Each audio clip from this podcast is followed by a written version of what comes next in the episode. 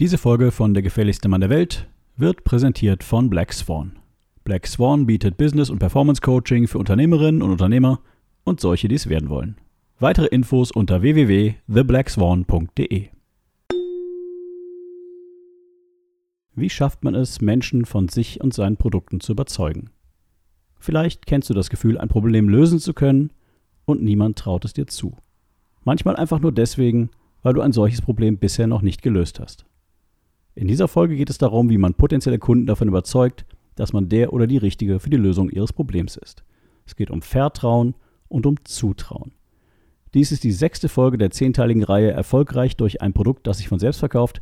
Wenn du Teil 1 bis Teil 5 noch nicht gehört hast, dann spring bitte jetzt zu Season 2 Folge 13 und beginne am Anfang.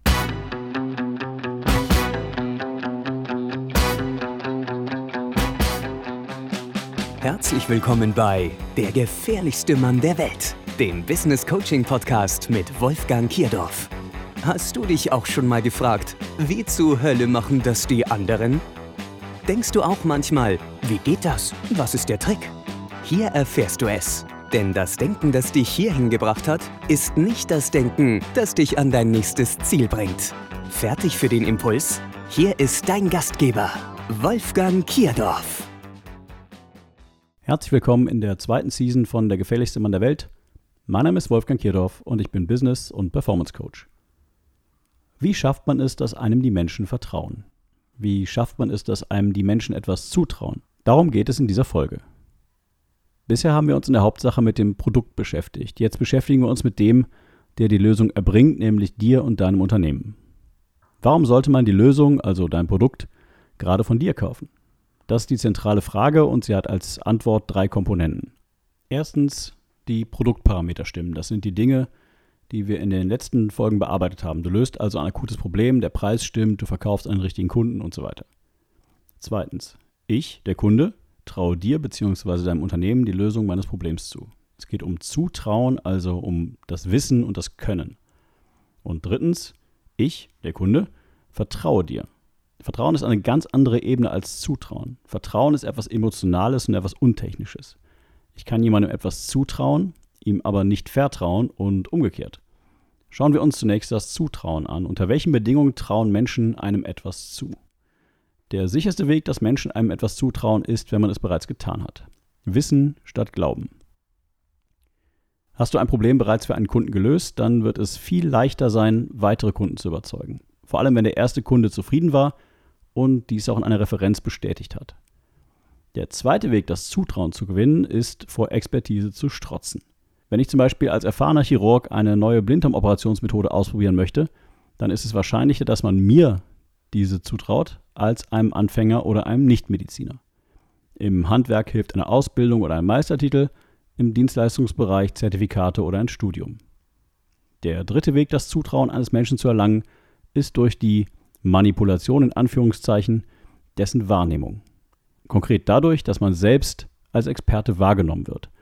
Jetzt fragst du dich wahrscheinlich, ist ein Experte zu sein und als ein Experte wahrgenommen zu werden nicht das gleiche? Die Antwort lautet, und das hast du dir vermutlich schon gedacht, nein. Wann ist ein Mensch ein Experte? Wie viel muss man wissen und wie oft muss man etwas getan haben, bevor man darin ein Experte wird? Die Antwort lautet, du bist dann ein Experte, wenn dein Gegenüber dich als Experten wahrnimmt. Das heißt nicht, dass du der größte Klavierspieler der Welt bist. Das heißt auch nicht, dass du der Beste bist in dem, was du tust. Das heißt nur, dass dein Gegenüber dich als Experten wahrnimmt. Hier ein Beispiel. Ich bin ein Experte für gute Herrenschuhe. Weißt du, wie man gute Herrenschuhe erkennt? Erstens, gute Herrenschuhe bestehen aus Leder. Zweitens, gute Herrenschuhe sind rahmengenäht. Das bedeutet, die Sohle ist nicht nur verklebt, sondern mit dem Oberschuh richtig vernäht. Drittens, die Anzahl der Stiche pro Zentimeter ist ein Qualitätsmerkmal. Je mehr, desto besser. Viertens, die Sohle eines guten Schuhs ist immer aus Leder. Fünftens, hochwertige Schuhe sind unsichtbar vernäht. Das bedeutet, dass man die Naht zwar von oben, nicht aber auf der Sohle sieht, denn diese wird nach dem Verkleben mit dem Schuh aufgeschnitten, also die Sohle, und die Naht zwischen den beiden Lederhälften der Sohle vorgenommen. Und glaubst du, ich bin Experte für Herrenschuhe? Nichts von dem, was ich gesagt habe, ist falsch. Und ich wette, mindestens einen der Punkte wusstest du nicht. Aber dieses Wissen zu erlangen hat exakt 22,5 Minuten gedauert. Und zwar via YouTube. Ein wahrgenommener Experte zu sein, ist am Ende subjektiv. Einiges daran ist aber universell. Um als Experte wahrgenommen zu werden, muss man ein bisschen mehr wissen als sein Gegenüber. Es hilft, Experten-Statussymbole zu haben, zum Beispiel Mitgliedschaft in Berufsverbänden oder Zertifizierungen wie sowas wie Trusted Shop.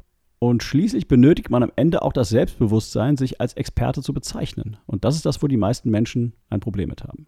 Gesetzt den Fall, du bist weder ein Experte, noch schaffst du es, als solcher wahrgenommen zu werden. Und du hast auch dein Produkt noch nie erfolgreich verkauft. Bist du dann jetzt, wie die Franzosen sagen, am Arsch?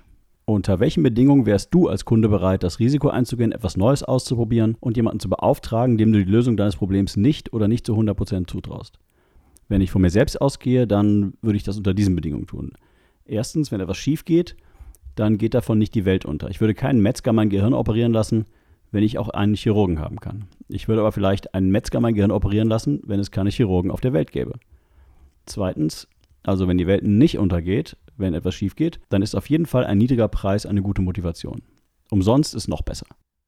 Wenn du deinen ersten Kunden deine Leistung kostenlos anbietest, dann halte auf jeden Fall schriftlich fest, dass sie dir zwar kein Geld, aber mindestens eine Referenz schulden.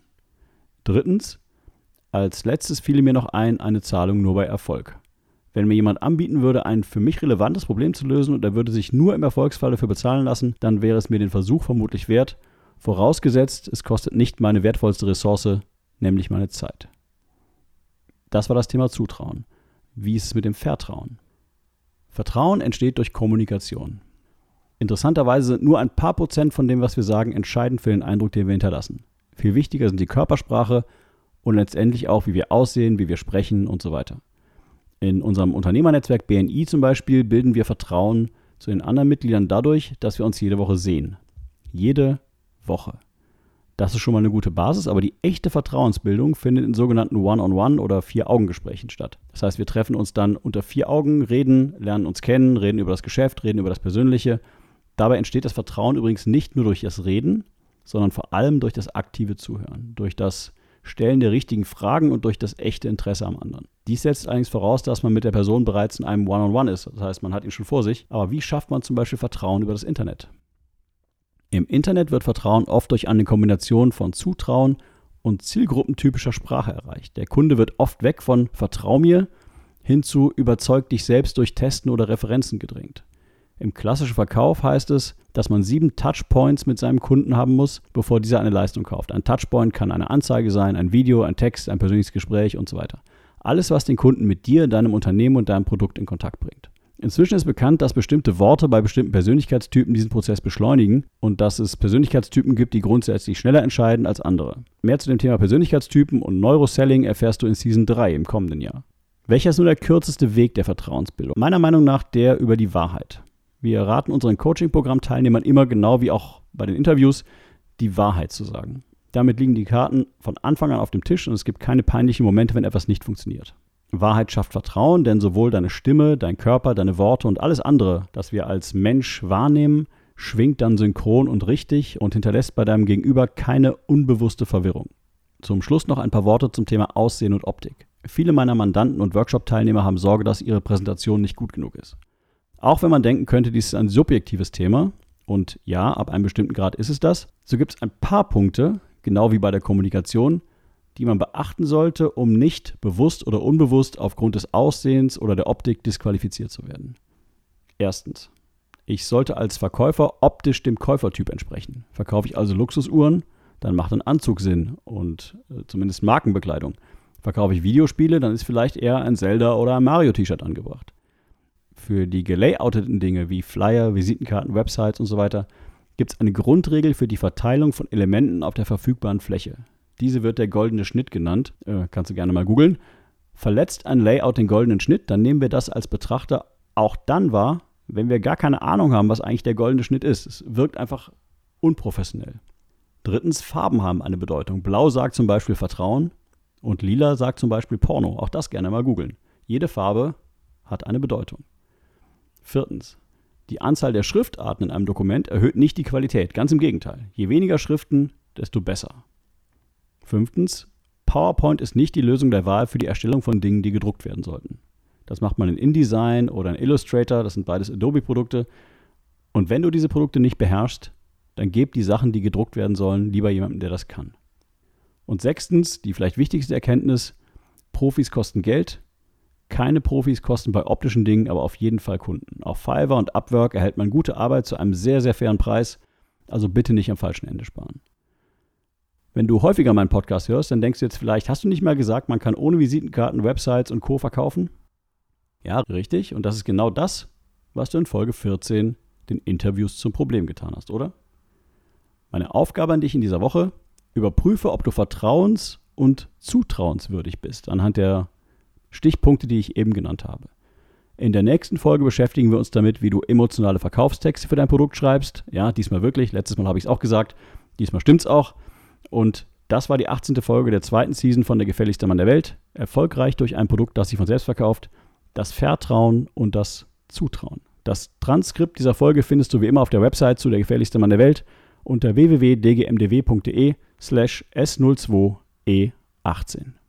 Wenn du jetzt denkst, das ist ja alles nett zu hören, aber ich möchte jemand an meiner Seite, der mich im Prozess begleitet, dann ist mein Online-Coaching-Programm in sieben Schritten zu einem Produkt, das sich von selbst verkauft, genau das Richtige für dich. Ein Jahr lang coache ich dich in einer Gruppe mit Gleichgesinnten einmal die Woche online bei der Entwicklung deines Produkts und begleite dich durch den gesamten Prozess. Jede Woche bringst du deine persönlichen Herausforderungen mit und wir machen erst Schluss, wenn du weißt, was für dich die nächsten Schritte sind und wie du diese erledigt bekommst. Weitere Infos zu in sieben Schritten zu einem Produkt, das sich von selbst verkauft, findest du unter produktentwicklung.theblackswan.de. Wenn du Fragen hast, egal ob zu dieser Folge, zu diesem Podcast oder zu einem anderen Business-Thema, dann stell sie bitte jetzt in den Kommentaren. Ansonsten abonnieren, gefährlich werden und keinen Impuls mehr verpassen. Unsere aktuellen kostenlosen Vorträge und Workshops findest du wie immer unter events.theblackswan.de. Ich freue mich auf jeden, der persönlich vorbeikommt und den ich persönlich kennenlernen kann. Das war's für heute. Mein Name ist Wolfgang Kedorf und ich bin Business- und Performance Coach. Danke fürs Zuhören und bis zur nächsten Folge.